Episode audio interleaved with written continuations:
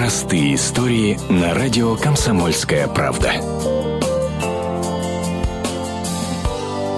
Нынешний день знаний для педагогов и директоров многих школ стал не совсем обычным. В российские школы пошли ребята с Украины. Те, кто не смог 1 сентября шагнуть с цветами в свою родную школу. В селе Успенка, что неподалеку от Красноярска, пошли учиться 10 украинских детей. Они вместе пережили бомбежку в родных городах, одним поездом приехали в Сибирь.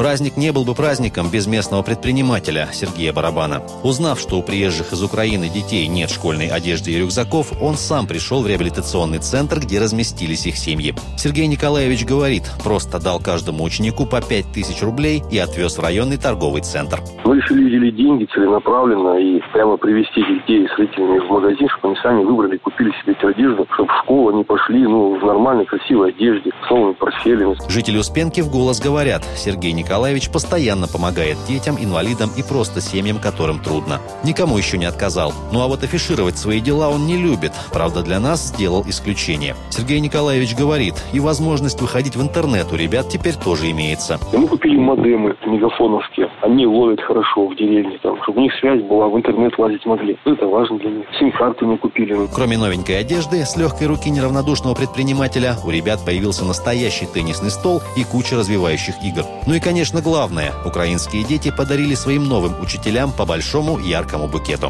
Светлана Валиулина, Ренат Каримулин, «Комсомольская правда», Красноярск.